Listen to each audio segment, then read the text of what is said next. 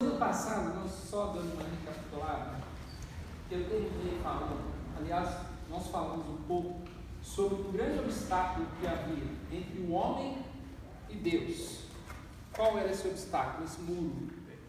Muro de separação entre homem e Deus. Pecado. Ou seja, o pecado fez separação entre homem e Deus. Então, o homem perdeu o contato com Deus. Né? Lembra? Eu falei, citei alguns textos aqui que está tá lá em João, são um texto muito conhecido da gente, quando eu falei de Jesus quando. Hã? Jesus é o caminho, aí quando ele fala que é a porta, por quê? Porque esse muro de separação, esse obstáculo que tinha para o homem chegar a Deus, foi aberto para de Jesus. Então ele disse, agora eu sou a porta. Então, a ideia de que é, é por isso que a gente fala, né? A, a questão do, do homem pensar, o homem criou a religião para se achegar a Deus. Sabia disso? O homem criou a religião, a própria palavra religião, no original, ou no, no, no latim, ela significa religare. Por que religare? De religação. Religar aquilo que estava desligado. Então a religião tem o objetivo de religar o homem a Deus. Só que nenhuma religião pode fazer isso. Ninguém pode fazer isso. Por quê? Ele diz: Eu sou o caminho, eu sou a porta. Né? É só por Jesus que o homem pode se aproximar, se religar novamente a Deus. Então, não há religião no mundo e não há nada no mundo que possa religar o homem a Deus, a não ser Jesus. Então, por isso que a gente precisa entender quando ele diz que eu sou a porta, eu sou o caminho, eu sou o único caminho, eu sou a única porta, eu sou o único acesso a Deus. É isso que ele está dizendo. Ou seja, não há religião que possa ligar o homem a Deus. Só há uma porta. Nós vamos falar disso quando nós estivermos falando sobre o plano de salvação. A gente vai falar disso muito claramente para vocês entenderem é, o que eu estou dizendo. Então, o homem agora está religado a Deus. Então, nós falamos sobre isso, né? falamos um pouco sobre isso. E o que mais nós falamos?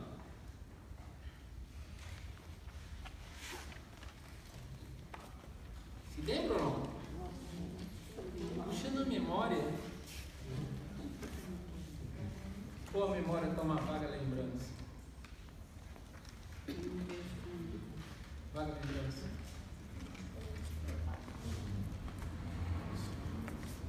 É, então, falei sobre isso. É, que mais? Terminei falando. Olha, ali estão os dois textos que eu falei. Terminei falando assim: quando o homem se arrepende e crê, aí ele entra por essa porta. Aí a gente está, como a gente está falando sobre o propósito de Deus, sobre o propósito eterno de Deus, né? Quando eu estou falando que o homem, é, quando ele crê e se arrepende, o que, que acontece na vida do homem?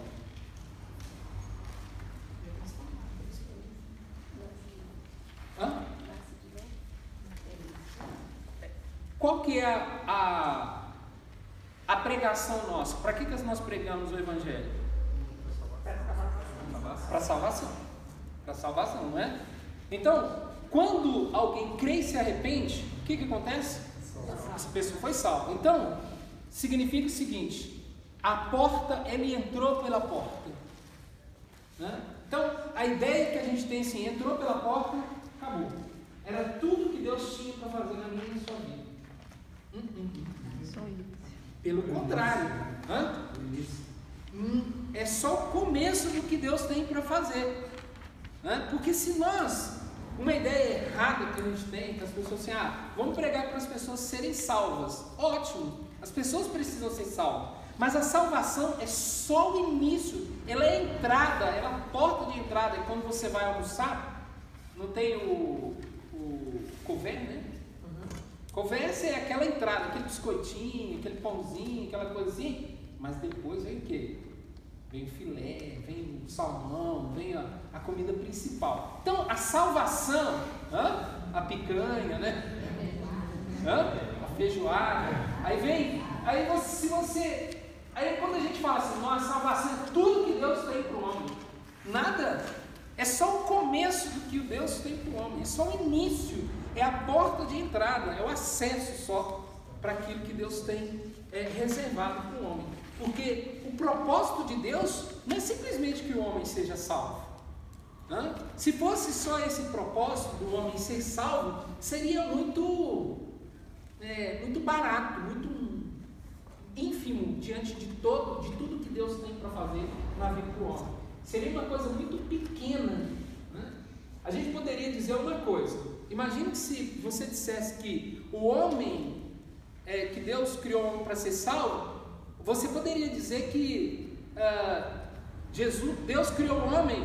Lembra que a gente falou na semana passada que quando Deus criou o homem, Deus já sabia que o homem ia pecar.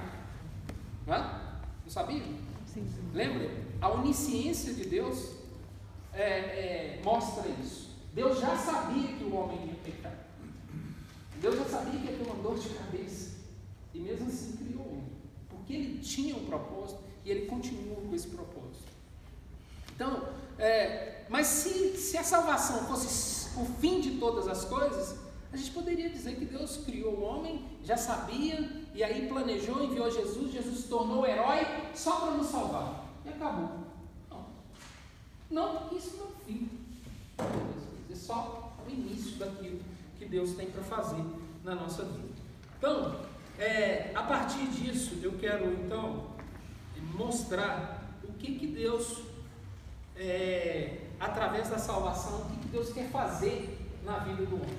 Né? Lembra que nós falamos na semana passada o seguinte: nós dissemos que Deus iniciou e ele tinha um projeto. Esse projeto dele não era que o homem fosse salvo. Não é só isso. Né? Ele tem um projeto muito maior do que isso para a vida da gente. Né? Desde agora até a eternidade. Esse projeto, então, ele não pode terminar com a salvação. Porque senão seria uma coisa muito simplória.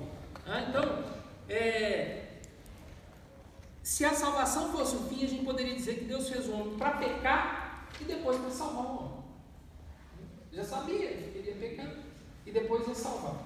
Então não é isso. Nós estamos lá na página 7, você pode acompanhar comigo.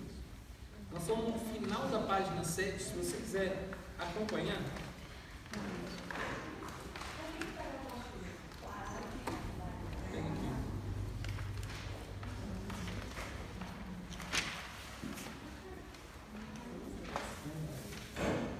Lembra que eu falei? Já, quem já usou GPS sabe, sabe o que, que eu estou dizendo. Quando você, tá, você liga o seu GPS, vai para um lugar, aí você sai do caminho, o que, que o GPS faz? Ele corrige a rota todinha para você o quê? Entrar pelo caminho que você deveria ir. É assim que o GPS funciona. Ele faz isso automaticamente. No reino de Deus não é automático. Entendeu? Nós precisamos achar essa rota. Né? Ele não vai calcular de, de novo e falar assim, aqui ó, estou te levando. Não, eu que vou entrar. A partir do momento que eu sei, eu vou corrigir a rota. E Jesus é a correção dessa rota que Deus tinha, né, que o homem fez tudo errado, traçou uma rota errada, e agora Deus vem corrigindo essa rota através de Jesus. Então, lá em Mateus capítulo 23, verso 37, nós vamos ler esse texto agora. Mateus 23, verso 37. Hã? Faltou? Para quem? A Karina também pediu.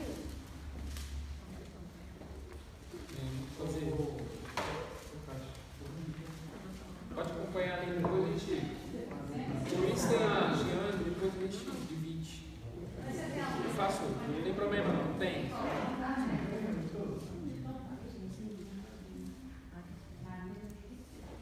Mateus 23, 37. Quem pode ler esse texto para mim? Jerusalém, Jerusalém, você que mata os profetas e apedreja os que são enviados. Quantas vezes eu quis reunir os seus filhos, como a galinha reúne os seus pintinhos debaixo das suas asas, mas vocês não quiseram. Jerusalém, Jerusalém, que mata os profetas e apedreja os que te são enviados. Quantas vezes eu quis te ajuntar como a galinha junto os pintinhos debaixo das suas asas e vocês não fizeram? Vocês não quiseram. O que, que Deus tinha? Deus tinha um propósito que começou com Israel. Esse é o clamor de Deus até hoje. Né? Conduzir o homem para aquilo que é melhor. Por isso que Deus tinha ciúme do povo dele quando esse povo se relacionava com outros deuses. Deus sempre teve ciúme, né? De Deus, um ciúme santo, tá? Deus teve aquele ciúme de dizer assim: eu fiz esse povo para se relacionar comigo e eles se relacionam com outros. Eles estão buscando outros deuses, outras formas de fazer, e eu fiz, eu ajuntei esse povo para se relacionar comigo. Então Deus criou Israel com um propósito. Eu vou mostrar qual é esse propósito daqui a pouco. Israel não cumpriu o propósito que Deus tinha para eles. Né? Deus começou através de Israel, tinha um propósito através de Israel, mas ele não quis. Por isso que a Bíblia diz que eles não quiseram. E aí o que Deus fez? Ele enviou Jesus para fazer com que a igreja dele, o povo dele, pudesse cumprir esse propósito. Então, a gente, quando é salvo, quando nós somos, nós somos salvos, o propósito é que é, nós possamos nos relacionar com Deus, esse é o propósito, a nossa relação com Deus, a nossa comunhão com Deus, o nosso contato com Deus, ele, ele volta através de Jesus, e essa relação com Deus através de Jesus, ela vai se estreitando cada vez mais. Então, é, é por isso que quando a gente fala que o homem, quando ele é salvo, acontece esse processo que alguém falou aí. O que, que é? Ele nasceu de novo. Ou seja, houve um novo nascimento. Né? Somos recém-nascidos. E como recém-nascido, o que, que acontece? Você a, começa agora a depender de quem? De Deus. De novo. Por quê? Porque quando esse homem pecou, ele saiu da dependência de, de Deus, do Pai. É, a, maior, a maior ilustração disso é a parábola do filho pródigo. O que, que acontece com o filho pródigo? Ou filho perdido? Ele sai de casa, vai embora, deixa a casa do pai, deixa tudo, e aí ele vai embora. É ilustração, gente, presta atenção. O Éden, a, a parábola do filho pródigo, é a ilustração do Éden, tá? Jesus, essa é uma das parábolas mais ela, é, que os teólogos eles mais dão ênfase, mais estudam essa parábola, porque ela é um compêndio de, de, é uma parábola assim muito completa daquilo que Deus fez. Então, ela é o retrato do Éden. O que, que aconteceu com Éden? No Éden, no Éden, Deus tirou o homem do, do paraíso, da comunhão com ele, da relação com ele, e esse homem foi viver a vida dele. O que, que aconteceu? Mas esse homem foi porque Deus quis foi porque Deus determinou isso? Não. O que, que o filho pródigo fez? É, o filho pródigo falou assim: não, dá minha herança que eu vou embora, vou viver por minha conta, eu vou ganhar dinheiro. Então, quando Jesus estava mostrando isso, está mostrando exatamente essa parábola. Então, esse homem, esse homem saiu da, do relacionamento com Deus, saiu da comunhão, e aí depois a gente volta, ver também no final da parábola o que? Ele se arrependendo e voltando para a casa do pai. E o pai recebendo ele de braços abertos. Amém. Glória a Deus. É. Entendeu? E o pai de braços abertos. Essa é, é, a, é a grande, é a ilustração mais clara do que aconteceu conosco no Éden. Ou seja, nós vivíamos perdidos, né, fora desse, desse Éden de Deus, e quando Jesus veio, ele abriu a porta agora, a possibilidade de quem? De nós voltarmos. Então, quando nós recebemos Jesus e fomos salvos, nós voltamos para a casa do Pai. E o Pai nos recebeu de braços abertos. Aí, olha só, o que é mais interessante nisso é que come, aí que começa uma nova etapa. Né? Porque quando você volta para a casa do Pai, as coisas vão acontecer de forma diferente. Né? A gente precisa entender agora como que essas coisas vão acontecer. Então nós precisamos nos aproximar do Senhor e a Bíblia diz que agora que você voltou para a casa do Pai, eu e você voltamos, nós precisamos ter comunhão com Ele, relacionamento com Ele. Né? Ou seja, essa proximidade de Deus, e é, e é, por isso que Jesus, lá em Mateus capítulo 11, verso é, 38, abra lá, 28.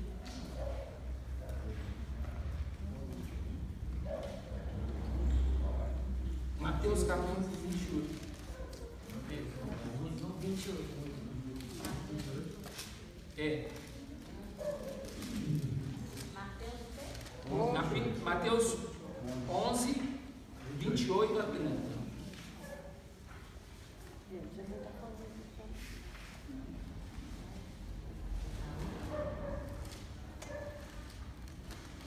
Achou? Pode ler, pode ler. Venham Presta atenção. Venham a mim todos os que estão cansados e sobrecarregados, e eu lhes darei descanso. Tomem sobre vocês o meu jugo e aprendam de mim, pois sou manso e humilde de coração, e vocês encontrarão descanso para suas almas, pois o meu jugo é suave e o meu fardo é leve. Deixa eu falar uma coisa aqui. Esse, esse é um texto que ele é usado totalmente fora de contexto. Aí fora. As pessoas falam assim: ah, você está cansado, venha, venha ao Senhor. Ótimo, o Senhor, ele traz descanso. Mas o contexto desse texto aí, ele não condiz com essa situação que você fala assim: ah, você que está cansado aí, você está sobrecarregado, vem que o Senhor vai te trazer descanso. Não é esse o contexto desse texto, desse, desse escrito. Sabia disso? Esse cansado aí, que ele está dizendo, é o enfado da religião que estava. É, que os fariseus colocavam sobre os judeus, de imposições, de regras, de leis, de tradições, de religiosidade, só disso. Não era uma, não era esse cansaço que a gente fala, ah, eu estou cansado, eu estou fadigado, eu estou emocionalmente assim. Não. É porque eles estavam vivendo um, uma, um peso de regras e de religião o tempo todo. Por isso que Jesus está falando sobre isso aí. Não é porque eles estavam, é, não é porque eles estavam sobrecarregados emocionalmente, não. É porque os judeus, eles colocaram esse fardo, os, os fariseus principalmente, colocaram esse fardo no- no- nos ombros, do, do povo, né, dizendo, olha, vocês têm que fazer isso, vocês são obrigados a fazer isso. Por isso que eles estão cobrando Jesus, quando Jesus, eh, eles vão comer e não lavam as mãos, e eles, aí eles estão lá assim, ó, não está lavando as mãos não, tem que lavar as mãos, hein? Isso aí, a lei fala que você tem que lavar as mãos. É, está curando no sábado, ou está fazendo isso, ou seja, a lei sobressaía a vida, né? a lei era mais importante do que as pessoas, ou seja, a tradição era mais importante do que as pessoas, por isso que Jesus bate muito pesado neles, quando eles falam assim: o que é mais importante? Esse homem ter a mão curada no sábado, ou ele ficar com a mão toda torta aqui só porque hoje é sábado? Qual é maior, o sábado ou esse homem? Porque eles, eles impunham essa lei. E Jesus falou assim: agora eu vou ensinar para vocês qual é o caminho, a leveza desse caminho e a liberdade que eu trouxe para vocês. Então agora eu estou tirando o jugo de vocês. Vem se relacionar comigo, vem vocês se relacionar comigo, que agora eu vou ensinar para vocês a leveza que é servir a Deus. Vocês não têm imposições. Então ele está tirando esse jugo e ele diz: Vem aprender comigo, porque eu não vou colocar, eu não vou impor nada, eu não vou impor regras. Olha, eu- é como às vezes até hoje a igreja vive nesse jugo. Ah, a mulher tem que usar saia. Ah, a mulher não pode usar maquiagem. Ah, a mulher não pode pintar cabelo. Ah, a mulher não pode passar um batom. Ah, a mulher. Isso aí são. Paulo diz que é uma religiosidade pretensa que não tem, não leva à salvação do homem.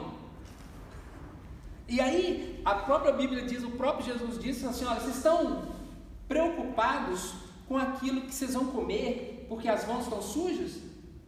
Mais sujo está o coração de vocês, porque a Bíblia diz que é, o que mata o homem não é o que entra, mas o que sai. Porque aí ele diz, porque do coração procede os ciúmes, as invejas, malícia, tudo isso procede do coração. Então, não adianta você estar com as mãos limpas e o coração sujo. Entendeu? Então, Jesus estava tirando esse fardo deles e disse assim: vem aqui que eu vou ensinar para vocês agora viver uma vida diferente, sem imposições, de liberdade, onde vocês vão aprender a liberdade que eu trouxe para vocês. Que ele mesmo disse, se pois a, própria escritura diz, se pois o Filho nos libertar, verdadeiramente sereis livres. Então, aqui, está enquadrado também naquela que os fariseus obrigavam eles a cumprir a lei, mas eles mesmos não cumpriram. Exatamente. Exatamente, dona Leni. É nesse texto que está tá enquadrado isso aí. Eles colocaram, por isso que Jesus fala, vocês atam fardos pesados, lá no capítulo 23 de Mateus, nós não vamos abrir porque nós não temos tempo para isso. Mas depois você pode ir lá, Mateus 23, todo o capítulo 23 ele está falando sobre os fariseus. E ele começa dizendo assim: vocês atam fardos pesados sobre os homens, sobre os ombros dos homens, das, das pessoas, mas vocês nem com o dedo mínimo vocês tocam nesses fardos. Ou seja, eles colocaram esses fardos, mas eles não cumpriram. Eles eram tão hipócritas, por isso que Jesus bate tão pesado neles e diz assim: vocês são hipócritas, vocês são sepulcro caiados, vocês estão todos bonitinhos com essas roupas, com as suas franjas, mas por dentro vocês estão podres, vocês são mentirosos. Né? Por quê? Eles colocaram esses fardos e aí o Senhor disse: Olha, vem cá que eu vou ensinar para vocês. Né? vocês eu não vim trazer imposição, eu vim trazer liberdade para vocês. Então, é, eu abri um parênteses aí nisso aí, porque eu estou falando de relacionamento, né? E é, o que é mais importante é que nós agora temos acesso ao Pai, temos relacionamento com Deus. E a melhor coisa do mundo, a, a, a, coisa, a pior coisa que o homem perdeu foi o relacionamento. Não foi as benesses do, do Éden. A pior benesse que ele perdeu, o pior, pior benefício que ele perdeu foi o contato. Porque o pecado fez separação. Mas agora nós podemos nos achegar neles. É? No Antigo Testamento, é, eu sei que a maioria de vocês sabe, mas se não, eu vou falar agora. Nenhum, ninguém poderia entrar no Santo dos Santos, que era o lugar onde se apresentava o sacrifício a Deus. Só um homem poderia fazer isso, uma vez por ano, e se esse homem tivesse pecado, ele morreria na hora. Na hora, ele caía, tanto que eles amarravam a corda nele, esperando. Vamos ver, se ele tiver pecado, ele morre. Eles nem entravam mais, puxavam ele pela corda e tiravam ele de lá, o corpo dele, porque ele morreria. Porque o que, o que, que era o santo do santo? Presença de Deus. O santo do santo era a presença de Deus. Então, ninguém poderia entrar. Hoje, eu e você temos acesso ao santo dos santos. Hoje é, está aberto. Você pode ter contato com Deus, porque Jesus fez isso por nós. Ele abriu a porta por isso que a Bíblia diz que o véu se rasgou de cima a baixo, é porque o véu era o seguinte. Vamos, vamos mostrar por esse, por esse lado aqui. Aqui era o Santo dos Santos, onde tinha o, a arca da aliança, e onde esse sacerdote poderia entrar. Aqui tinha um véu que fazia separação entre o lugar santo e o Santo dos Santos. Ali só um homem poderia pisar. E aí a Bíblia diz que Jesus, o sumo sacerdote, pisou lá de uma vez por todas rasgou o véu para que todos nós agora possamos entrar. E ali está a presença de Deus. Entende? Então agora nós podemos nos relacionar com Deus. Essa é a principal coisa do Evangelho da vida com Deus. É você se relacionar com Deus. Não é, não é tão importante vida que nos relacionar. Então, quando eu estou dizendo que a porta está aberta e que eu disse, olha, só a entrada, é porque a partir de agora eu tenho uma vida diferente que eu não tinha antes. Ou seja, eu não tinha acesso, não podia entrar, não me era permitido, agora eu posso.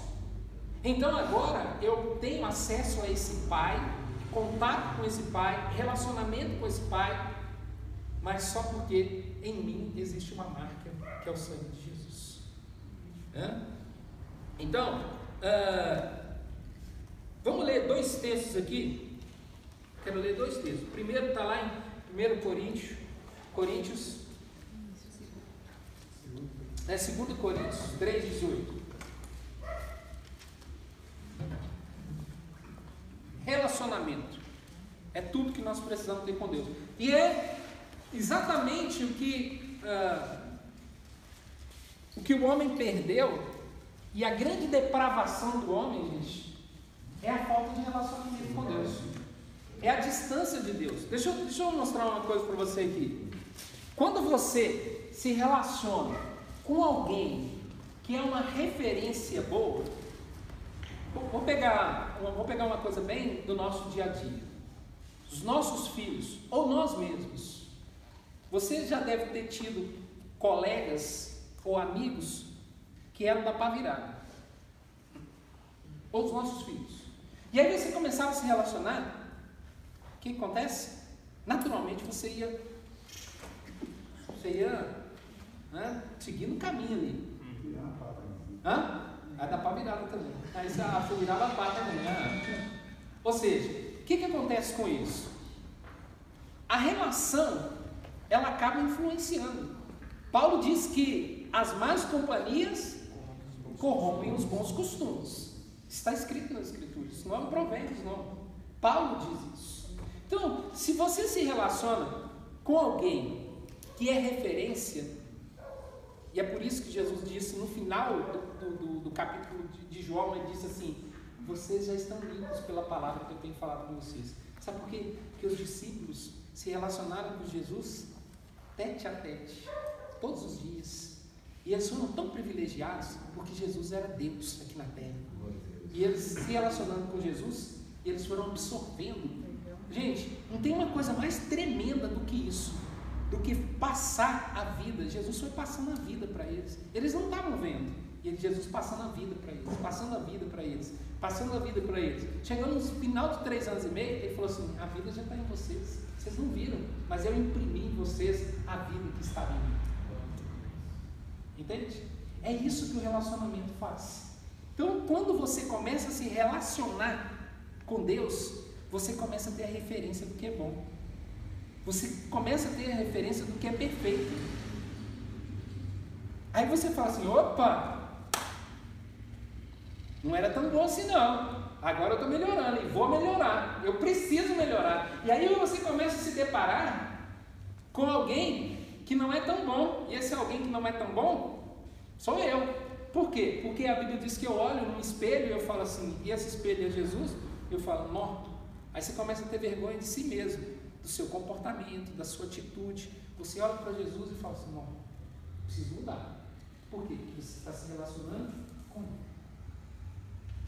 Por que, que o mundo está assim desse jeito hoje? Por causa do distanciamento. Quanto mais distante, mais depravado fica. Quanto mais próximo, você vai pegando que todas as características daquele que é perfeito, de Jesus. Olha o texto de, de 2 Coríntios 3,18. Essa é uma. É, aí quando você encontra o seu filho, encontra uma referência boa, é uma, alguém que é de, de caráter, você começa a ver ele pegando as, os bons comportamentos. É assim é com Deus. É por isso que nada é tão importante na sua vida e na minha vida do que eu me relacionar com Deus. Porque esse é o propósito dele. Vamos ler lá. Quem, quem achou esse texto, leia para mim, por favor. E todos nós, com os rostos desvendados, contemplando com um pouco espelho a glória do Senhor, somos transformados de glória em glória, na sua própria imagem, como o Senhor o Espírito. Esse é um dos textos mais, mais tremendos, porque ele diz que nós, todos nós, com o rosto descobertos, quando nos aproximamos dele pelo Espírito, o que, que ele diz? O que, que acontece? Somos transformados quando? De glória em glória. Ou seja, todo dia nós vamos, vamos ser transformados. Todo dia. Ou seja, cada dia que você se relaciona, você vai ser transformado. Cada dia que você se relaciona, você vai ser transformado. E cada vez mais próximo, mais transformado. Ou seja, se você tem essa comunhão, você acaba absorvendo né? aquele comportamento. Você vai absorvendo e tomando para si o que Deus quer. Esse é um grande propósito de Deus. Esse é o propósito eterno. Por quê? Quando Deus criou o homem, presta atenção numa coisa. Como que Deus criou o homem? A sua imagem e a sua semelhança. Não era? Mas o que, que aconteceu? O homem perdeu, quando ele pecou, ele perdeu a imagem e semelhança de Deus. A, a moral que existia dentro do homem, né? o, o caráter, ele foi perdido. E aí o que, que precisa agora? Recuperar isso novamente. Então nós nascemos de novo. O que, que aconteceu com Adão? Ele foi criado, não foi? Nós então nascemos de novo e agora estamos crescendo. Crescendo na nossa comunhão com Deus, até que a gente possa chegar à estatura dele. Ou seja, até que a gente possa crescer e ser igual a ele. Esse é o propósito de todo cristão, que todo cristão precisava saber. Eu preciso ser parecido com Jesus. Esse é o meu propósito da minha vida. Se eu não tiver isso como propósito, a minha vida cristã não tem sentido. Lembra disso? Porque foi para isso que Deus te criou para você ser igualzinho a Ele, idêntico a Ele, para que as pessoas olhem para você e digam assim: Nossa, você parece com alguém que eu conheço. Você parece com Jesus. Esse é o propósito de Deus. Porque você foi criado desse jeito, mas nós perdemos isso. Mas agora em Jesus nós recuperamos novamente. Para quê? Para ser a imagem dele. É por isso que esse texto diz que nós vamos sendo transformados dia a dia para a imagem dele. Todos os dias. Como? Como que isso vai acontecer? E todos nós, com a face descoberta, contemplamos a glória do Senhor, segundo a sua imagem, segundo a sua imagem, nós estamos sendo transformados. Com glória cada vez maior, a qual vem do Espírito do Senhor, que é o Espírito. Então, a, aí nós, quando nós entramos pela salvação, nascemos de novo, começamos a nos relacionar com o nosso Pai, para quê? Para sermos parecidos tal qual Jesus é. Então, esse é o propósito de Deus, eterno de Deus. Porque quando Ele criou, Ele te criou para ser exatamente como Ele é. Então, esse é o propósito de Deus, pessoal. É um dos propósitos de Deus, pessoal. É você ser parecido com Jesus. Então, se eu quero lutar por alguma coisa na minha vida, eu preciso entender eu preciso ser parecido com Jesus. E quanto mais você, ser, você for parecido com Jesus, mais você vai ser parecido com Deus, porque Ele é o próprio Deus. E você vai ver quanto a vida vai mudar. Nós precisamos buscar isso todos os dias da nossa vida. É por isso que quando eu estou, quando eu venho, quando eu me congrego, e é uma das coisas que a gente vai depois falar também em algum outro módulo, eu estava conversando com o Léo, da razão de nós sermos igreja, a gente precisa entender da razão de ser igreja. Né? Quando você está aqui reunindo, ouvindo, aprendendo, lembra de uma coisa: nós estamos aprendendo para crescermos no conhecimento de Deus e sermos transformados para a imagem dele. Em tudo. Em tudo. Né? Em todas as áreas, em todas as situações, em tudo. Em todo comportamento. Então, aí nós entramos no propósito eterno de Deus. De quê? E aí nós vamos lá nesse texto aqui. Ser uma família de muitos filhos, todos parecidos com Jesus. Sermos uma família de muitos filhos parecidos com Jesus. Esse é o propósito de Deus. Né? E como nós vamos chegar nisso? Você sabe como se chega nisso?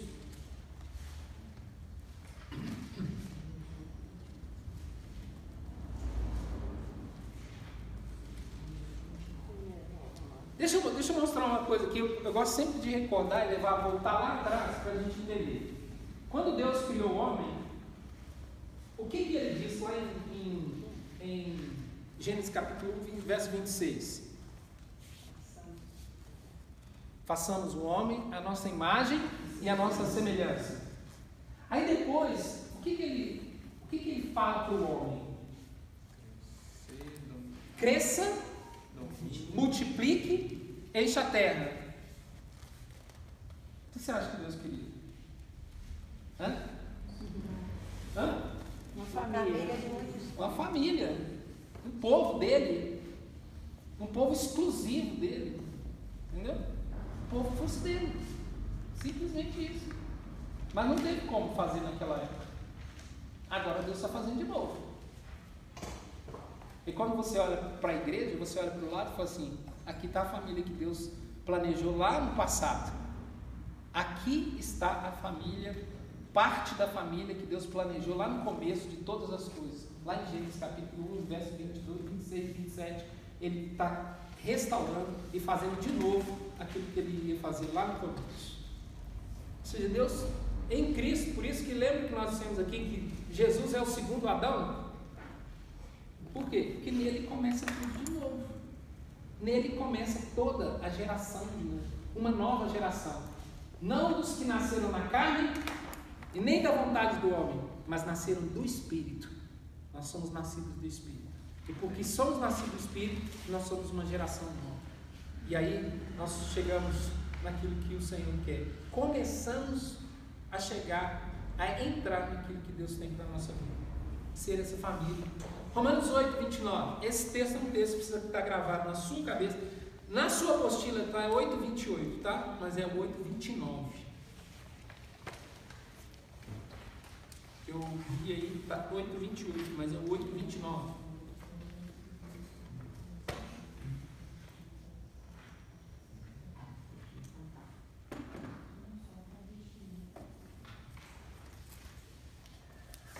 Os que de antemão conheceu, também os predestinou para serem o quê?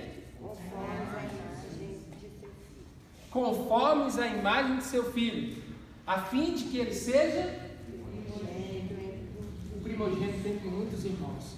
Ou seja, nós temos um irmão que é referência agora, e ele disse: Olha, os que de antemão conheceu, também nos predestinou. Para quê? Você sabe o que é predestinar? Não vou entrar no mérito disso aí, que isso aí também dá, um, dá uma, uma confusão desse negócio de predestinação, mas eu gosto da predestinação segundo a presciência de Deus. Deus já sabia de todas as coisas. Ele já sabia de tudo. Ele disse que os que antes conheceu também os predestinou para ser o quê? Para ser a família. Hã? Deu um destino para ele. Qual o destino que ele nos deu? Sermos a família dele aqui na terra. Você pensou o privilégio que nós temos? Já imaginou? Já parou? Puxa, eu faço parte da família que Deus um dia planejou lá, no, no, lá na eternidade. Antes de tudo, antes de existir de todas as coisas. Ele planejou ter essa família e eu agora faço parte dessa família. É a graça e a misericórdia de Deus que nos alcançou. Fala, seu Deus. Nós somos predestinados à salvação? É, essa predestinação nós vamos deixar para lá, porque ela, ela dá um pano para a manga, viu, senhor? É, nós somos predestinados segundo o entendimento de Deus. Porque senão nós vamos falar assim, ah, Deus predestinou um para os infernos outro para o céu. Então nós não vamos entrar nesse mérito agora, né, porque senão nós vamos entrar numa rua que ela é bem polêmica, controversa, difícil de, né, de, de resolver. Eu prefiro não, resolver, não, não falar disso. Mas nós somos predestinados, quando a Bíblia fala, eu gosto de explicar dessa maneira. Fomos predestinados, porque antes significa predestinado, significa que fomos destinados antes, né? De tudo. Segundo o entendimento de Deus. Então Deus sabe todo mundo que vai ser salvo e todo mundo que vai também não vai. Prefiro entender assim, né, do que entender que Deus criou alguém para o inferno e para o céu. Deus não, iria fazer isso. Não seria, não seria é, ético da parte de Deus né, enviar Jesus se ele é para todo mundo, para todos aqueles que quiserem ser salvos. Como que ele vai predestinar uns para o inferno e para o céu? Né? Aí nós quebramos aquela lei chamada livre arbítrio. Deus nos deu a oportunidade de escolher. Lembra lá no Éden que Deus deu um livre-arbítrio? Continua até hoje. Não continua? Sim. Ele colocou lá, eu acho, eu acho tão interessante isso que lá, do lado, a Bíblia diz que ele colocou ao lado a árvore do conhecimento do bem e do mal e a árvore da vida. As duas estavam lá. Né? Eu até estou conversando com a Ângela que a árvore do conhecimento da vida devia ser um, um kiwi, um negócio feio, não chamava atenção de nada, né? Um troço bem feio, né? Que o homem chegou assim, ah, como é esse negócio? Mas a Bíblia, quando a Bíblia fala do fruto da árvore da vida, do conhecimento do bem e do mal, ele era aparentemente lindo, Acho que Deus não queria facilitar. Pô, isso aí que é meu, tá? Teologia minha. Ele não queria facilitar para que o homem escolhesse a vida assim, tão facilmente. Ele queria que o homem fosse provado, ele descobrisse aquilo ali. Né? E aí ele colocou lá aquele fruto maravilhoso. E o homem falou, é por isso que o homem vive de aparência até hoje, gente.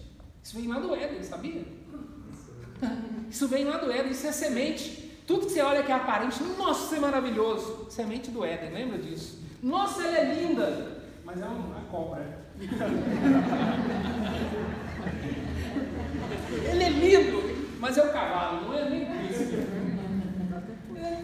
Você, olha a aparência, às vezes, é a aparência é, vem lá do Éden, está dentro de nós. Quando a gente olha assim, coloca dentro de você, nossa! Você olha assim, você coloca lá um carro mais ou menos, o outro, ó, que carrão. Aí você entra dentro do carro, vai ser uma praga para a sua vida. Aí você vem outro, vai ser uma bênção para a sua vida.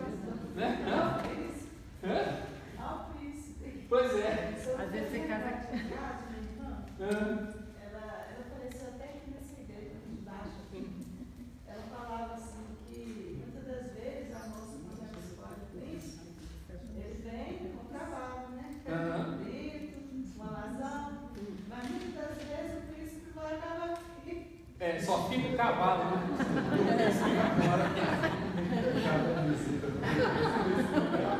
É normal isso acontecer, né? E aí você vê aquela coisa toda. Isso vem do Éden, gente. São sementes. Se você for ver no dia a dia, você tem essa herança. Nós temos essa herança. né? Mas em Cristo Jesus as coisas mudam. Ele não é de aparência. A Bíblia, a própria Bíblia diz que Jesus não tinha, ele não tinha aparência, não tinha beleza nem aparência. Né? Para que as pessoas olhassem para ele e dissessem, assim, nossa, esse é o príncipe, esse é o rei dos céus. Ele era um homem comum.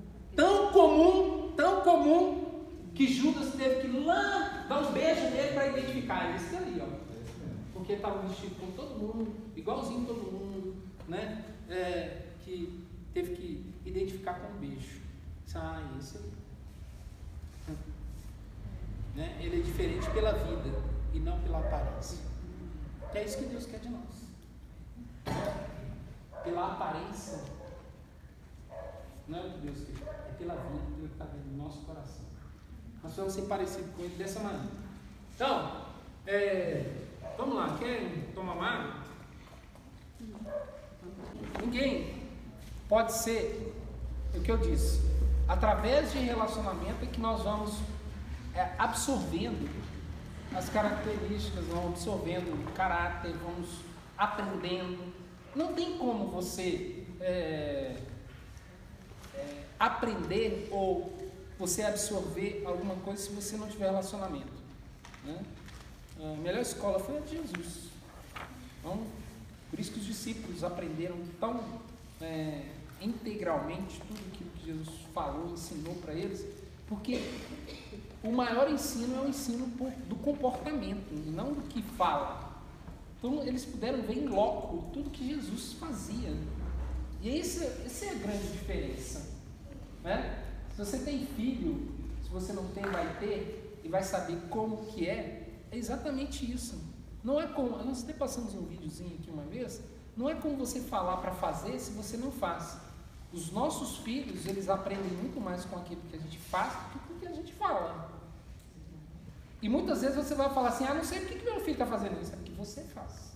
Pode, vai buscar lá que você faz. Ele vai fazer exatamente como você faz. Não vai fazer diferente, não. Ele vai absorver tudo que você faz. Hã? Então, e você às vezes fica questionando.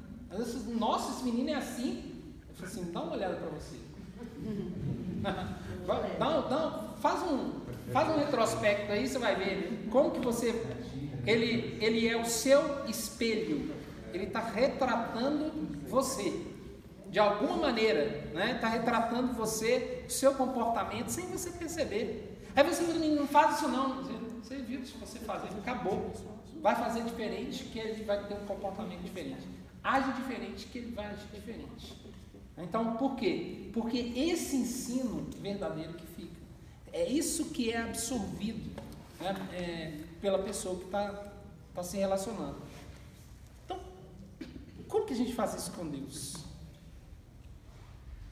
Né? Como que nós vamos absorver isso do Senhor? Já que Ele não está aqui. Né? Jesus andou com os discípulos, mas Ele anda conosco hoje também. Algumas formas que Ele anda conosco, a gente precisa é disso.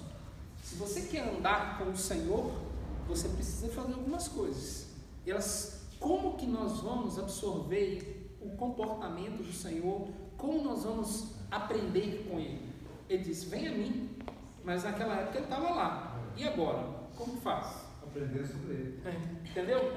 Como que nós vamos fazer agora e como que isso vai acontecer? São algumas formas que a gente tem disso acontecer que elas são fundamentais.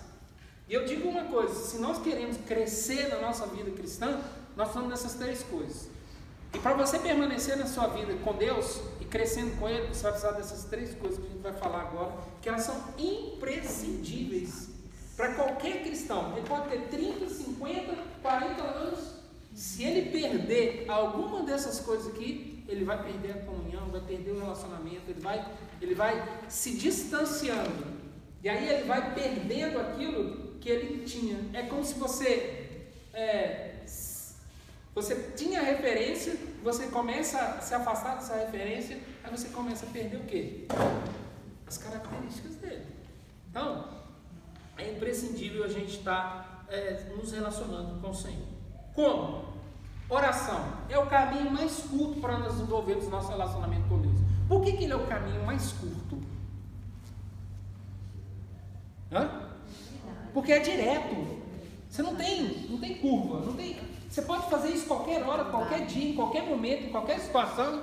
Você pode estar no banho, você pode estar dirigindo, você pode estar é, é, deitado, você pode estar sentado, você pode estar é, no meio da multidão, você pode estar sozinho, você pode estar em qualquer lugar.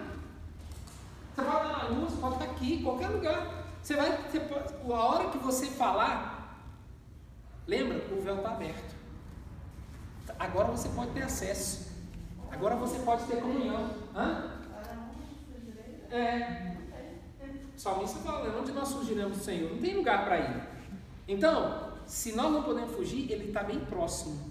Ele disse, se nós clamarmos, Ele vai ouvir. Qualquer momento que você fizer isso. Então, a oração é essa, essa relação com Deus. Mas eu não estou falando, gente, deixa eu mostrar uma, uma coisa aqui, que é interessante a gente entender. Porque a gente, quando a gente fala de oração, eu não estou falando dessa oração que a gente faz no dia a dia, não. Fala, Deus abençoe o dia, Deus, obrigado pelo dia, Deus. Não é isso que eu falando. Conversar. né? Não, não é, é, não é essa, essa coisa tão maçante e religiosa que Deus, Senhor, obrigado por esse dia, agora eu vou dormir. Pronto, já, já dormiu. Entendeu? Acabou que nem você falou amém, você já dormiu. Aí pronto. Essa não é a relação que nós vamos você já teve um relacionamento com seu namorado? Você, oi bem, tudo bem? Então, foi dormir. Aí pronto. Como que você vai ter relacionamento se você não, não conversar? Como você vai conhecer uma pessoa se não conversar? Se você não tiver essa comunicação? Isso é que faz com que a gente conheça alguém. E a oração é nada mais do que isso. É uma expressão do seu coração e uma resposta de Deus. É você falar com ele e respondendo. Ou seja, você vai fazer isso você vai criar isso na sua vida, de alguma forma, em algum momento da sua vida, para você ter esse relacionamento. Jesus fazia isso frequentemente. Isso era um hábito de Jesus. A gente fala assim, poxa, mas Jesus, Jesus fazia isso habitualmente. Todo o tempo todo Jesus, ele tinha um tempo com os discípulos, ele tinha um tempo com o povo, e aí, presta atenção, eu vou passar alguns textos para vocês verem aí, está aí anotado, assim, ele se retirava para orar. Aí ele passava madrugada orando, passava muito tempo orando, se relacionando com o Pai. Tem alguma coisa que nós precisamos absorver disso, não tem? Tem muita coisa, ou seja, se ele estava fazendo, que dirá eu e você? Pastor, antes da oração, é necessário que nós assim possamos pedir perdão? Não necessariamente. Eu acho que. É, eu vou falar sobre nós, isso. Nós vamos falar com aquele que é santo. Aham. Se nós pedirmos uh, assim o perdão, nós vamos ser santificados também. Aham. É, é, é um, Jesus nos quando ele pega a oração lá que é a oração modelo que ele deixou, né? o Pai Nosso, ele, ele faz isso, né? ele, ele ensina a gente a se arrepender, né? reconhecer o nosso pecado, né? Mas você já prestou atenção? É, o senhor já prestou atenção que ele começa adorando a Deus antes de pedir perdão? Ele diz, Pai nosso que está nos céus, santificado seja o teu nome. Ou seja, ele começa adorando a Deus e depois ele, ele reconhece o pecado dele. Ou seja, ele reconhece a grandeza de Deus e daqui a pouco ele fala, Senhor, Pai, me perdoa, né? Perdoa as nossas dívidas, assim como nós perdoamos aqueles que têm nos é, ofendido. Então, é, é uma relação, a gente precisa quebrar o mito da oração como se fosse uma coisa muito. Não, eu não sei orar, não. É, a gente precisa quebrar esse mito. Quebrar essa coisa é, mística da oração. É, aquela coisa religiosa, né? Como às vezes eu sei. A gente já tem aquele Pai Santo, oh Deus poderoso, soberano, das alturas, que está sentado. Você não fala com seu pai como você fala naturalmente com alguém? Por que você não se relaciona, Senhor Deus, ô oh, pai, eu estou tão cansado hoje, estou tão triste, estou tão arrasado hoje, eu estou tão assim, estou precisando que o Senhor venha agora de uma maneira muito simples, mas sincera, porque o que Deus está olhando dentro de nós é a nossa sinceridade. Então, é, a gente tem um modelo de liberdade que Jesus trouxe para a gente se relacionar. Ninguém nunca antes havia orado como Jesus orou. Quando ele disse, com essa liberdade, ele chega para Deus e fala assim: Pai, Pai nosso que estás nos céus, santificado seja o teu nome. Ele faz isso. Hoje nós temos isso como uma, uma as pessoas têm isso como uma, uma regra. Todo mundo sabe fazer isso, essa reza. Né? Mas o que Jesus fez naquela época foi quebrar uma tradição que eles assim ficaram impactados, porque está dizendo Pai Nosso, quem é Pai? Pai dele? Ele está chamando Deus de Pai? Quem é esse Pai? Então, ele estava trazendo uma outra perspectiva, né? Exatamente. Mostrando para o povo que, eles, que a gente tem um pai no céu. Exatamente. Né? Como um pai, uhum. a gente pode ir até ele pedir, igual a gente faz. Foi exatamente isso que ele fez. Quebrou essa, esse mito, essa coisa, e abriu uma perspectiva nova. Agora você tem um pai. Você não é mais qualquer um, não. Você não é órfão. É, você não é, órfão não é um mais. Deus que está distante, é um pai. Você já chegou para o seu pai falou assim: Ô oh, Pai Nosso, estou precisando de um livro. Ô oh, Pai meu, estou precisando de um livro. Santifica-me. Não, você não chegou assim. É necessário. Ou senão, quando você quer bajular, né? Às vezes as meninas assim, ô oh, papaizinho. Aí eu falo assim: o que, que você está querendo? É, por isso que eu de vez em quando eu eu acho que Deus também deu assim, quando você chega assim, ô oh, papai do céu, você fala, meu filho, fala o que você está querendo logo, não fica dando curva, não fica fazendo curva não, que eu já sei que você está querendo alguma coisa. Vai direto ao que você está querendo. Então a gente precisa desmistificar isso de tal forma que a gente tenha esse acesso ao Pai, que você possa chorar, falar, abrir o seu coração, entendeu? Se expor, fazer da sua relação com o Pai um divã. Sabe o que é um divã?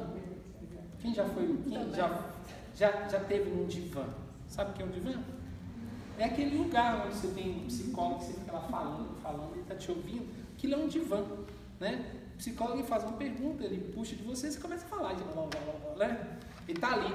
Então, na verdade, você precisa ir para esse divã. E ali o pai está ali para te ouvir. De uma forma bem natural. De uma forma muito natural. Então a gente precisa desenvolver sabendo, crendo dentro de nós, assim, o meu pai está me ouvindo. O meu pai está me escutando agora. Porque é da sua sinceridade, é dessa sinceridade que ele está olhando para o seu coração e vendo. Muitas vezes eu já falei com Deus assim, Deus, eu não estou querendo nem vir aqui nem orar, mas eu sei que eu preciso. Eu quero falar com o Senhor que eu não estou com vontade de orar. Mas a sua palavra diz que meu espírito está pronto e a minha carne é fraca. Eu quero fazer a vontade do Espírito. Me dá força. E daqui a pouco eu me senti renovado, com essa sinceridade. Já falei com o Pai, e aí ele foi me renovando, me dando força, me dando ânimo. E no final, você gasta tempo, mais tempo que você imaginava que você pudesse estar dentro com Deus. Então, é uma relação que extrapola essa, essa, esse misticismo que às vezes a gente cria de se relacionar com Deus. É muito natural. Nós precisamos nos relacionar com Deus um dia. Se você teve a sua mãe, o seu pai, ou alguém que você pudesse pôde deitar no colo, e sentar e falar, e abrir, e chorar, e expor seu coração, e expor suas vontades, seus desejos, as suas fraquezas, colocar e deitar no colo do pai e dizer assim, vim deitar no seu colo agora, pai. Você já fez isso alguma vez? Vim agora deitar no seu colo, chorar com o Senhor e falar com o Senhor, o que, que eu estou sentindo? Hum, faz isso e depois você me conta.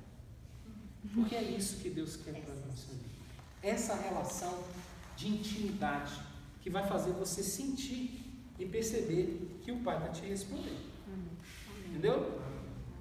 É, então, essa é a maneira que nós vamos ser ouvidos por Deus.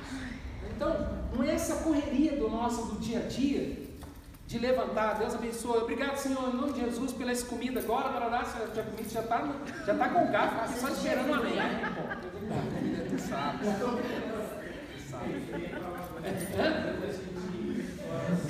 Aí quando a pessoa fala quatro palavras a mais, você já fala assim, nossa, podia falar bem, né?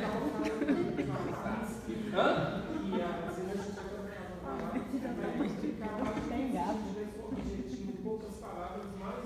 Com certeza, com certeza. Exatamente. Não precisa complicar, simplifica. Aí a gente precisa realmente de tempo para falar com Deus, com o coração. Né? Verdade. Com o coração. Eu acho que quando Deus, às vezes tem algumas orações que Deus vai ouvir, que ele já. Acho que Deus deu até um cochilo. A Bíblia diz que deu um cochilo, mas eu acho que é cochilo. Quando alguém fala assim, Deus Santo, Poderoso, Criador dos céus e da terra, Deus deve olhar para a gente assim, ó Senhor soberano de todas as coisas, Criador dos céus e da terra. Aí Deus fala assim, Aí ele mesmo fala, meu Deus do céu, estou aguentando isso.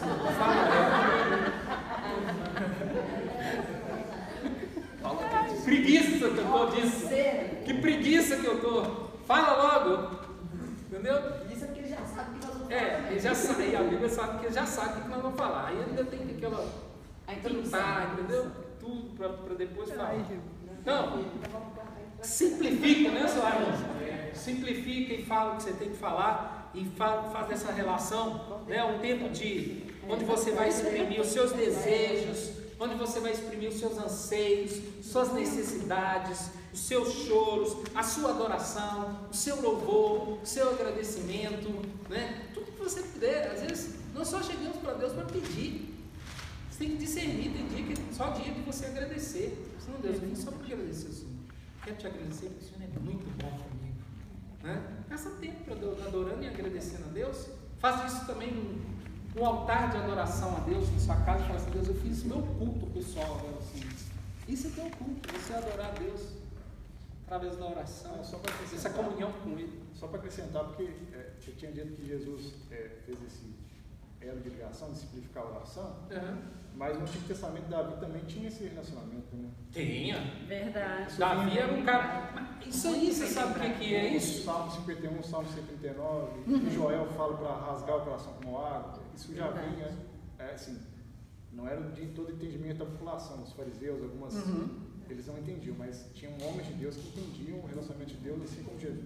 Exatamente, Colocar Pedro. muito bem lembrado. Muito bem lembrado. Muito bem lembrado isso, é muito pertinente o que você falou, porque me, me- me- nos leva a uma coisa chamada intimidade. Sim, verdade. Davi, a Bíblia diz que ele era um pastor, entendeu? É, Que e você pastoreava e tinha intimidade com Deus. É, quando você falou de aparência, eu lembrei do Samuel falando que Deus não vê segundo a aparência, mas vê o coração. Foi essa palavra que Samuel falou que ungiu o Davi.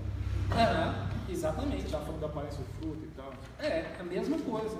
Então, quando, quando Davi se relacionava com Deus, ele disse assim, ele disse assim, Senhor, é, é, restaura em mim, Deus, É o Salmo 50. a alegria da salvação. A minha mãe, em pecado eu vim ao, ao mundo, em pecado ela me deu a luz. Ele começa a reconhecer, mas de uma forma tão espontânea. E é por isso que a Bíblia fala assim: que Deus, Davi era um homem segundo o coração de Deus. A expressão, a sinceridade dele, a espontaneidade dele, a, a forma dele se relacionar. A perseguição que ele sofria de Saul, né? Ele falava, Deus me livre dos meus inimigos, né? Muito natural. Ele expressava entendeu? de forma muito natural. Você vê que é próprio de quem estava desabafando, de quem estava reconhecendo aquela perseguição, falava com Deus, não estou aguentando mais. Exatamente. Era... Típico de quem tem intimidade. Então, quando você vê floreamento de oração, você pode saber, essa pessoa não tem intimidade com Deus. Se tivesse intimidade, já estava falando já com Deus, falando a verdade, abrindo o coração. Criar intimidade. Entendeu?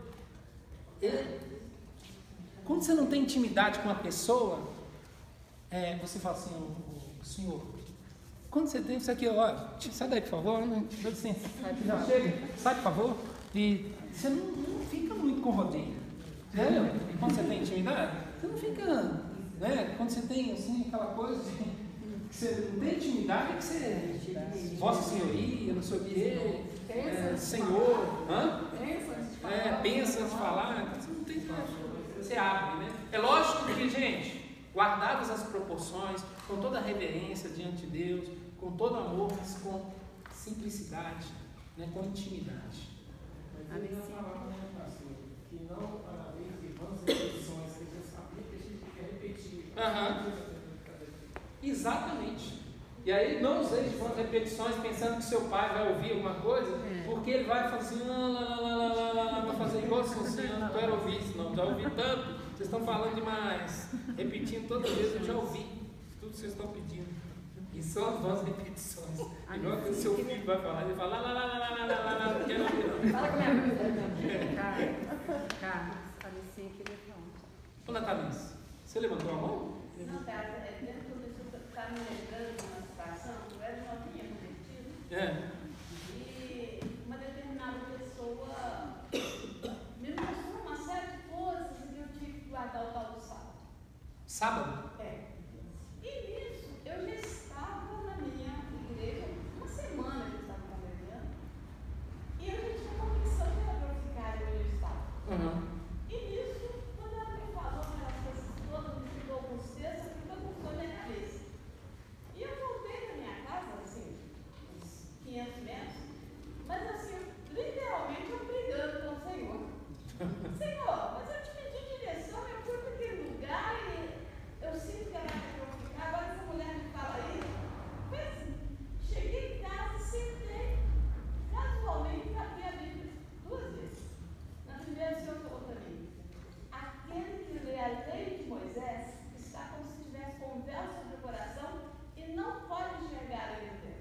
dentro. Opa! Abri novamente, e com a, assim, na mesma instante, e com a morte de Cristo, o véu do santuário se rasgou de alto a baixo. Fala, Deus. Assim, Legal. Caminhando de uma forma tão espontânea, fala, Deus. Quantas vezes a gente fala isso, já tem experiência, fala, Deus, e aí? Aí daqui a pouco Deus está aqui, ó, estou te mostrando. Você falou com Deus de uma forma tão natural, mas tão é, profunda, que é dessa maneira né, que a gente precisa falar, questionar. Você tem uma coisa que a gente precisa fazer com Deus, é questionar Deus. Não questionar para colocar Deus na parede, é para perguntar, para entender. Deus quer entender isso. Me explica. Tem umas coisas que eu fico perguntando para Deus há muito tempo. Deus, me fala aí, o senhor é meu pai, não entendo isso não. O senhor me explique, até que ele me responda. Isso é relação com Deus. Vamos ler esses textos aqui? Alguns textos que estão aí, ó. Lucas 11, 1 a 4, lê um. Depois nós vamos no 9, 28.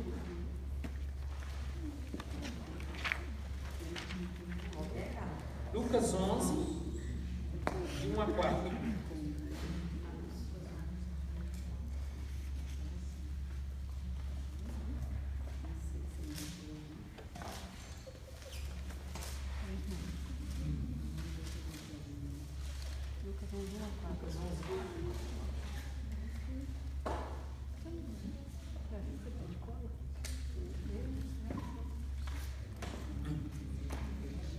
É, vou, eu vou ler esse texto primeiro. Certo dia, Jesus estava orando em determinado lugar, tendo terminado, os seus discípulos lhe disse: Senhor, ensina-nos a orar, como João ensinou aos discípulos dele. E ele lhes disse: Quando vocês orarem, digam: Pai, santificado seja o teu nome, venha o teu reino, dá-nos cada dia o nosso pão cotidiano, perdoa-nos perdoa os nossos pecados, pois também perdoamos a todos os que nos devem, e não nos deixes cair em tentação.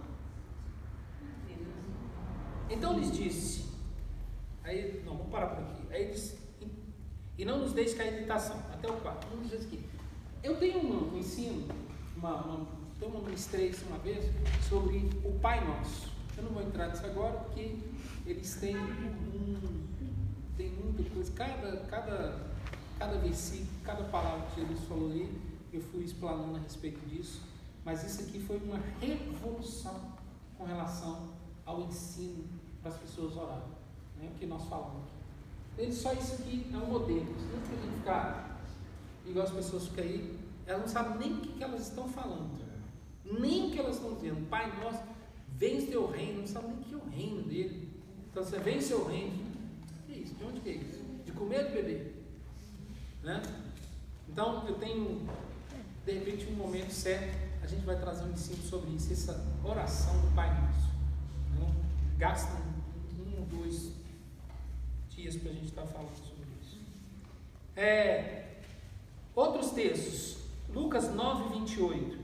Só quero mostrar aqui como Jesus estava tinha relação com Deus. É, Lucas 9, 28.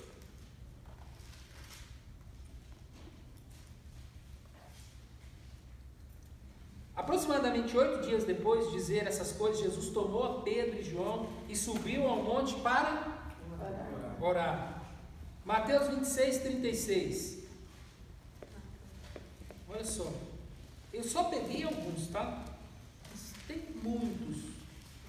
Mateus 26, 36.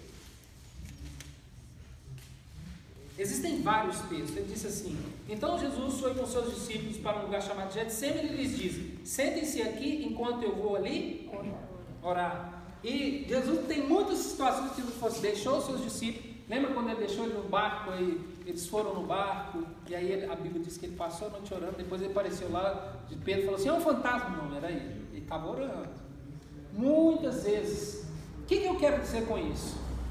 Que essa é uma forma de nós desenvolvermos a relação com Deus. Porque Deus vai te falar. A gente precisa crer uma coisa: quando eu orar a Deus, Deus vai me responder. Creia nisso. E você vai começar essa relação com Deus. Ele vai falar assim: Ó, Deus me respondeu. Eu falei com ele, ele me mostrou, ele me falou, ele me ensinou.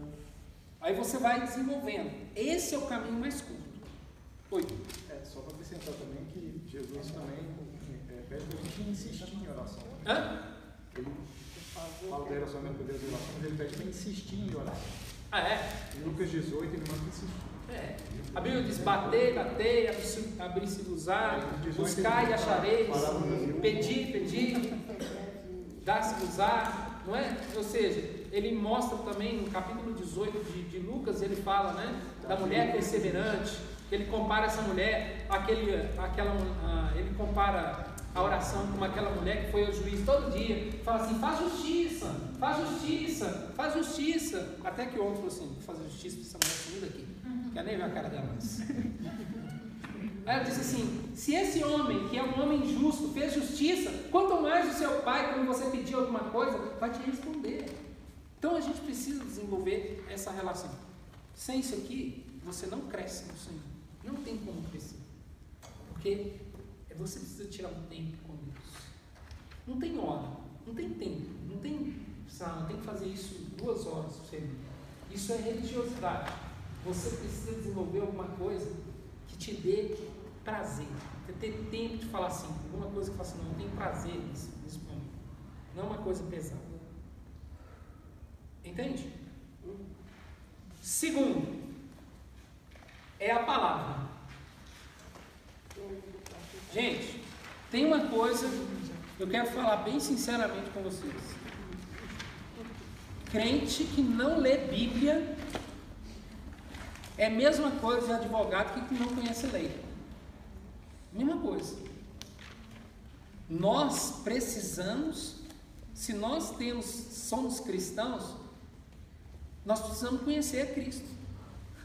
E se nós, nós, e uma das maneiras que nós vamos conhecer o Senhor é pela palavra. Você, a palavra, ela é esse compêndio de ensino para a vida. Se as pessoas pudessem enxergar a Bíblia não como um livro religioso, mas como um manual que ele pudesse encontrar respostas para a vida dele em tudo, você vai encontrar em tudo a resposta para você. Às vezes eu fico lendo as escrituras e falo assim, olha, tem uma matéria que nós temos aqui que se chama Ética Cristã, que é, trata de muitos ensinos e instruções das escrituras que a gente não vê. Ou seja, de comportamento, desde, desde comer, desde sentar à mesa. A Bíblia trata disso, gente, de desde sentar à mesa e ter um bom comportamento. Sabia disso?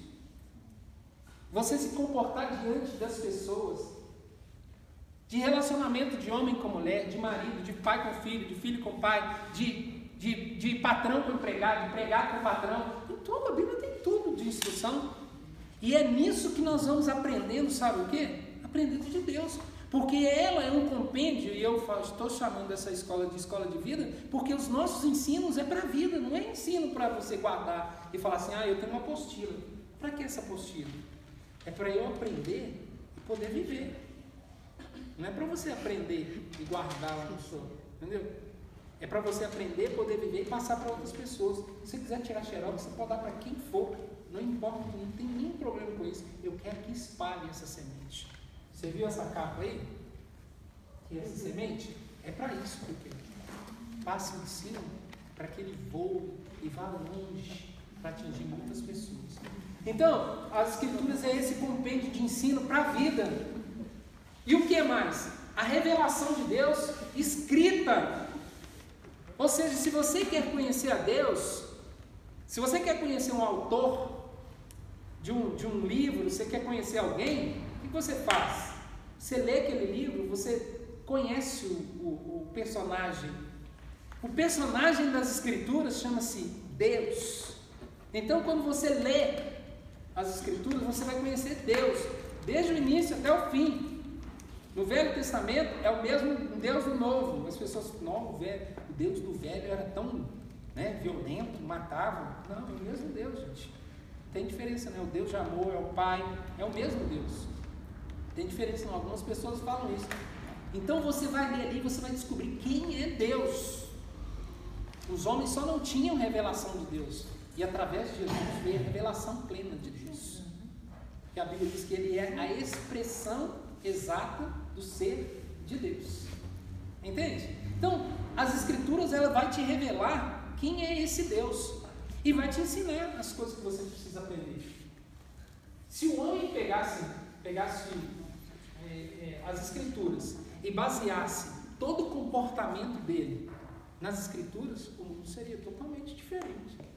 As relações seriam diferentes, os comportamentos seriam diferentes, porque ele ia absorver isso, né? assim como vários países, inclusive os Estados Unidos, tem como base, sabe o que?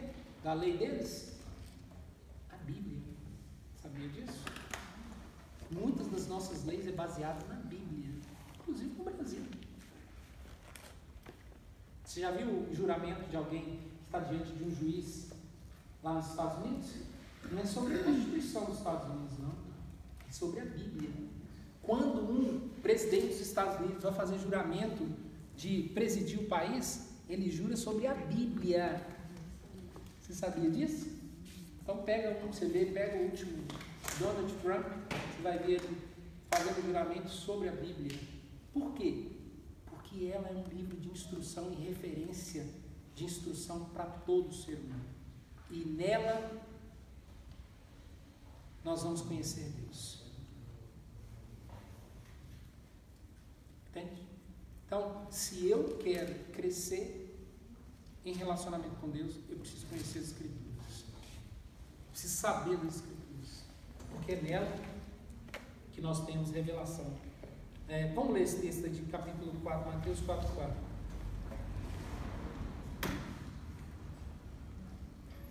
Mateus 4, 4? Uhum.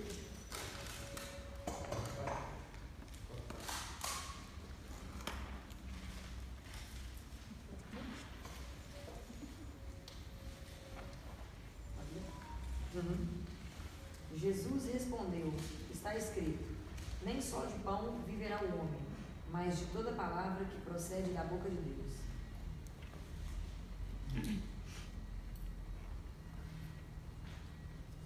É, nem só de pão o homem vai viver, mas de toda palavra que procede da boca de Deus. Por quê? Você já parou para pensar por que tem essa, esse escrito? A palavra alimenta o espírito, é uma alimentação diferente. né? O que, que a palavra alimenta na sua vida?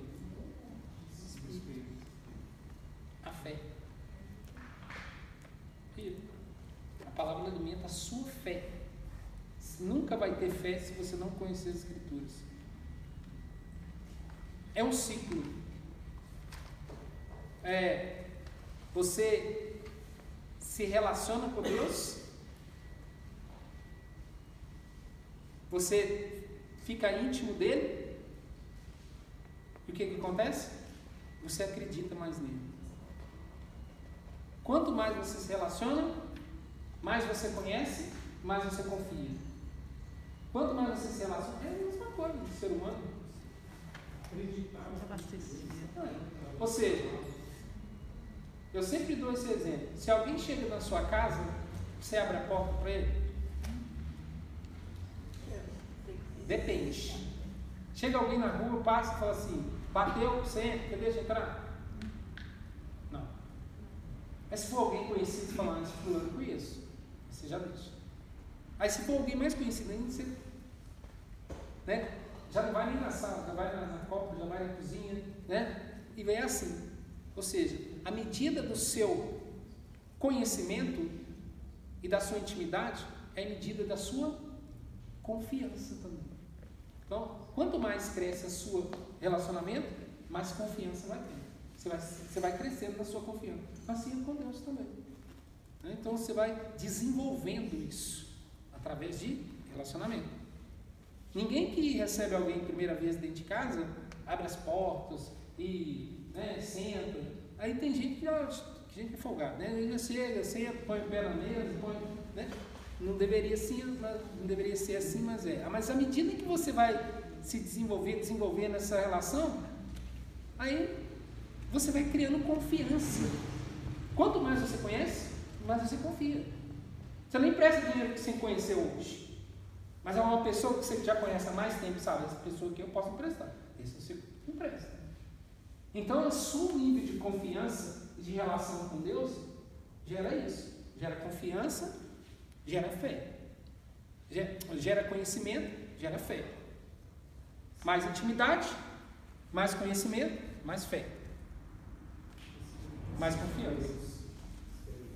É. E naturalmente você vai ter experiência com Deus. Isso é através da palavra, não tem outra forma. Então, é, são os conselhos, os ensinos para a nossa vida e ela produz em nós também a fé. E, então, nós vamos ficar Semana que vem a gente continua. Quem é alguém tem alguma pergunta, ficou alguma dúvida, quer falar alguma coisa, quer fazer alguma colocação? O, o senhor falou assim a respeito do, do conhecimento.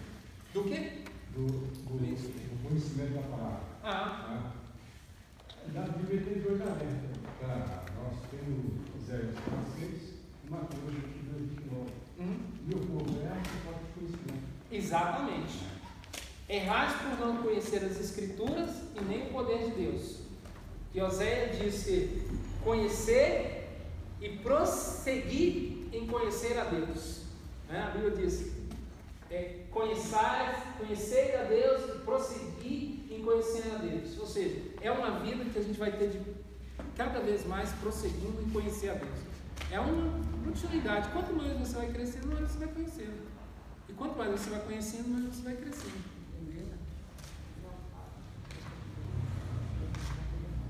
Perguntas mais alguma?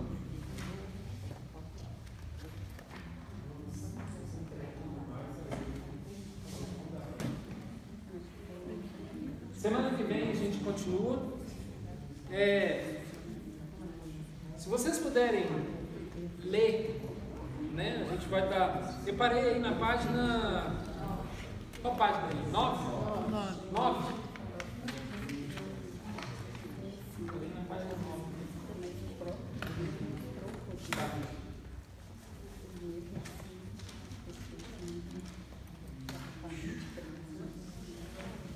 Nove. Se vocês puderem ler da nove até no final, vai ser bom, porque vocês já chegam já com alguma coisa. Se quiserem fazer alguma pergunta, o Sander me fez uma pergunta semana passada e eu não vou responder. Entendeu, Sander? Eu respondi para ele. Eu vou responder para ele porque eu vou responder na, na hora certa é, quando a gente estiver falando sobre o plano de salvação. Aquela pergunta cabe lá dentro do plano de salvação. Tá bom? E aí eu vou pegar essas perguntas porque elas são bem pertinentes, são bem interessantes. As pessoas, talvez seja a mesma pergunta que algumas pessoas podem estar fazendo. Tá bom? Hã? Aham.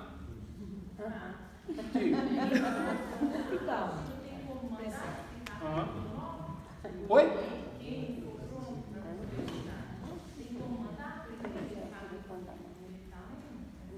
Tem, tem.